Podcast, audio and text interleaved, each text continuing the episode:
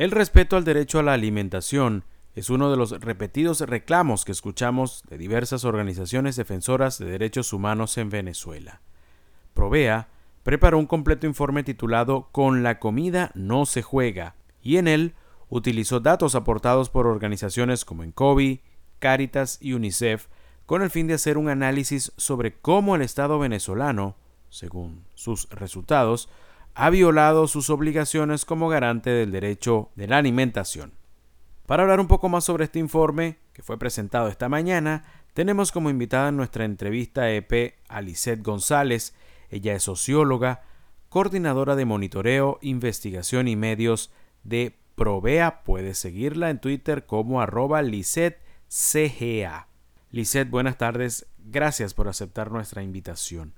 Comienzo preguntándole, ¿Qué los llevó a preparar este informe y qué metodología aplicaron para obtenerlo?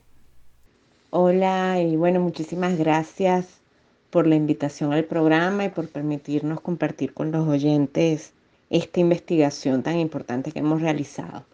Bueno, Provea forma parte de la Federación Internacional por los Derechos Humanos desde 2019 y entre los objetivos del trabajo conjunto está trabajar en una mayor documentación sobre la situación de los derechos humanos en Venezuela.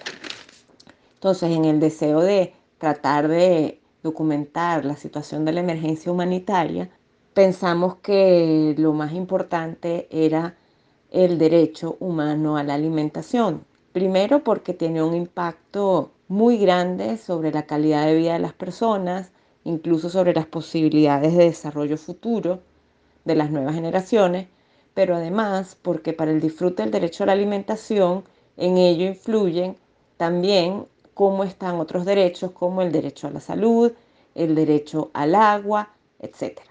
Entonces, bueno, hicimos una investigación que en primer lugar estuvo basada en los datos que facilitan las diversas organizaciones de derechos humanos y humanitarios en el país sobre la situación alimentaria y nutricional.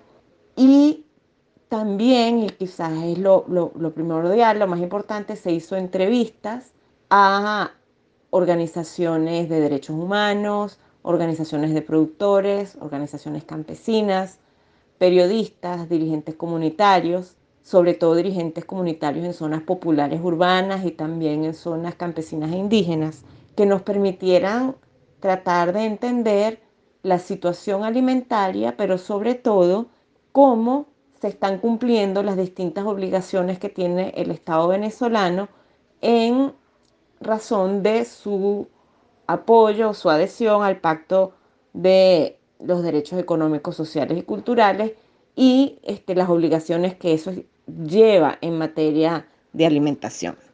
Lizeth, ¿cuál es la situación alimentaria y nutricional actualmente en Venezuela según los resultados de este informe? Como sabemos, eh, Venezuela a partir de 2014 se encuentra en una grave situación económica y social que las organizaciones de la sociedad civil venezolana han caracterizado como una emergencia humanitaria compleja. Esto quiere decir que no es una emergencia o una crisis con solo un aspecto, sino que están influidos múltiples aspectos de la vida cotidiana de las personas. Vivimos en una situación de recesión entre 2014 y 2020, un proceso de alta inflación que se convirtió luego en hiperinflación, tenemos una crisis de los servicios públicos, todos ellos, y un empobrecimiento masivo de la población. En ese contexto, pues este, diversas organizaciones nos dan datos de la situación. Según ENCOVI, la, la pobreza ha alcanzado el 94%, 5% de la población en 2021. Ha caído el índice de desarrollo humano para Venezuela de acuerdo con datos del Programa de Naciones Unidas para el Desarrollo y eh, otros datos, por ejemplo, el índice de prevalencia de la subalimentación que calcula la FAO, pues alcanzó entre 2017 y 2019 un 31%. Es decir, que 31% de la población venezolana tiene algún grado de subalimentación. Cuando vemos los datos de consumo de alimentos, eh, en ENCOVI se puede ver caída del consumo en todos los rubros básicos y en todos los estratos de la población venezolana, incluso la población no pobre. E, eso se relaciona con una caída además de la producción que de acuerdo a la red agroalimentaria, en 2017 ya estábamos produciendo solo el 44% de lo que se producía en 10 años antes. Y esa caída de la producción ha afectado especialmente a los pequeños productores, a la agricultura familiar. ¿Qué otro dato les puedo decir? Bueno, todas las fuentes están mostrando un aumento de la desnutrición infantil. Eso se puede ver en Caritas, pero también en los datos de UNICEF que se presentaron a fines de 2020. Les recordamos que estamos conversando esta tarde con Lisette González. Ella es socióloga, coordinadora de monitoreo, investigación y medios de Provea. ¿Cuáles son las principales vulneraciones al derecho a la alimentación que encontraron en su investigación? en el análisis de las obligaciones que debe atender o que debe cumplir el Estado venezolano con respecto al derecho a la alimentación, pudimos encontrar una fuerte violación de la obligación que tiene el Estado de respetar el sistema alimentario y el acceso a una, a una alimentación adecuada. Es decir, a lo largo de toda la década pasada, pero especialmente a partir de 2014. Vemos cómo los controles de precios, la ley de costos y precios justos, la creación, digamos, de ilícitos económicos, eran todas situaciones que ponían en riesgo a los productores y con ello este, disminuyó la producción interna de alimentos. Si a esa ley le sumamos las fiscalizaciones agresivas, los ataques y la criminalización de comerciantes y productores de alimentos, este, vemos allí que se dio una importante violación a la obligación de respetar. Al mismo tiempo, la existencia de guías de movilización, la existencia de alcabalas que en las carreteras del país demandan parte de, de, los alimentos que se están comerciando, eso también son elementos que han violado esa obligación de respetar.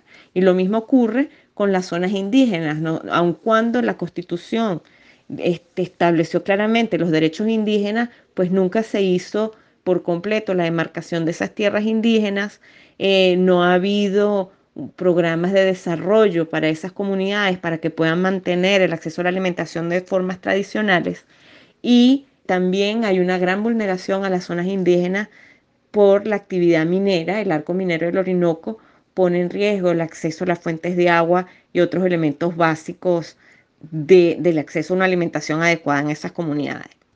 Vale la pena rescatar aquí la obligación de otros estados que también tienen de respetar el acceso a una alimentación adecuada. En ese sentido, el informe, a partir de los análisis realizados, muestra que las sanciones internacionales que se impusieron al Estado venezolano tuvieron también un efecto sobre el, sistema alimentario nacional, la capacidad de producir y distribuir los alimentos y por tanto también significa una violación al derecho a la alimentación. La segunda obligación que es importante hablar es la obligación de proteger. La obligación de proteger incluye varias cosas, pero por ejemplo, cuando la mayoría de los alimentos que se distribuyen en las redes públicas o actualmente a través de los CLAP son importados no se establece sobre ello las mismas normas sanitarias de la producción nacional y no se garantiza, por tanto, la calidad de esos alimentos que se están distribuyendo, eso significa también una violación del derecho a la alimentación porque no protege a la población venezolana de, de, los potenciales efectos nocivos de estos alimentos de baja calidad. Luego tenemos la obligación de facilitar y de realizar eh, el derecho a la alimentación. Y, para no extenderme en, el tiempo, yo quisiera aquí centrarme en uno de los aspectos como más dramáticos y es que en la población que está bajo tutela del Estado, por ejemplo, la población penitenciaria o las personas que están en un geriátrico o que están en un hospital psiquiátrico, esas personas no están en capacidad de alimentarse por sus propios medios, ya que no trabajan, están recluidos. Y en el caso de, los centros de reclusión, en las cárceles en el país, esta población básicamente no cuenta con alimentos suficientes dentro de esas instituciones y eh, su alimentación está a cargo de sus familias que también están afectadas por la situación de emergencia humanitaria en general que ya hemos descrito. Entonces, esta es una violación grave porque solo el Estado puede garantizar el derecho a esta población institucionalizada. Para finalizar, ¿cuáles recomendaciones hacen ustedes para mejorar la situación del derecho a la alimentación en el país a partir de esta investigación que llevaron adelante? Pues las recomendaciones que, surgen a partir del estudio tienen que ver sobre todo en cómo mejorar las prácticas del Estado venezolano. Por ejemplo, el Estado venezolano debe proveer información estadística oportuna y de calidad para poder hacer un seguimiento de la situación alimentaria y nutricional en el país y poder evaluar este, las distintas políticas que está realizando el Estado venezolano. En segundo lugar, el Estado debe promover un diálogo junto con el sector privado, el diálogo entre trabajadores, empresarios, productores de alimentos, para tratar de restablecer el sistema alimentario y sobre todo los salarios de la población venezolana, porque mientras la gente continúe estando empobrecida, pues es difícil mejorar el acceso a una alimentación adecuada.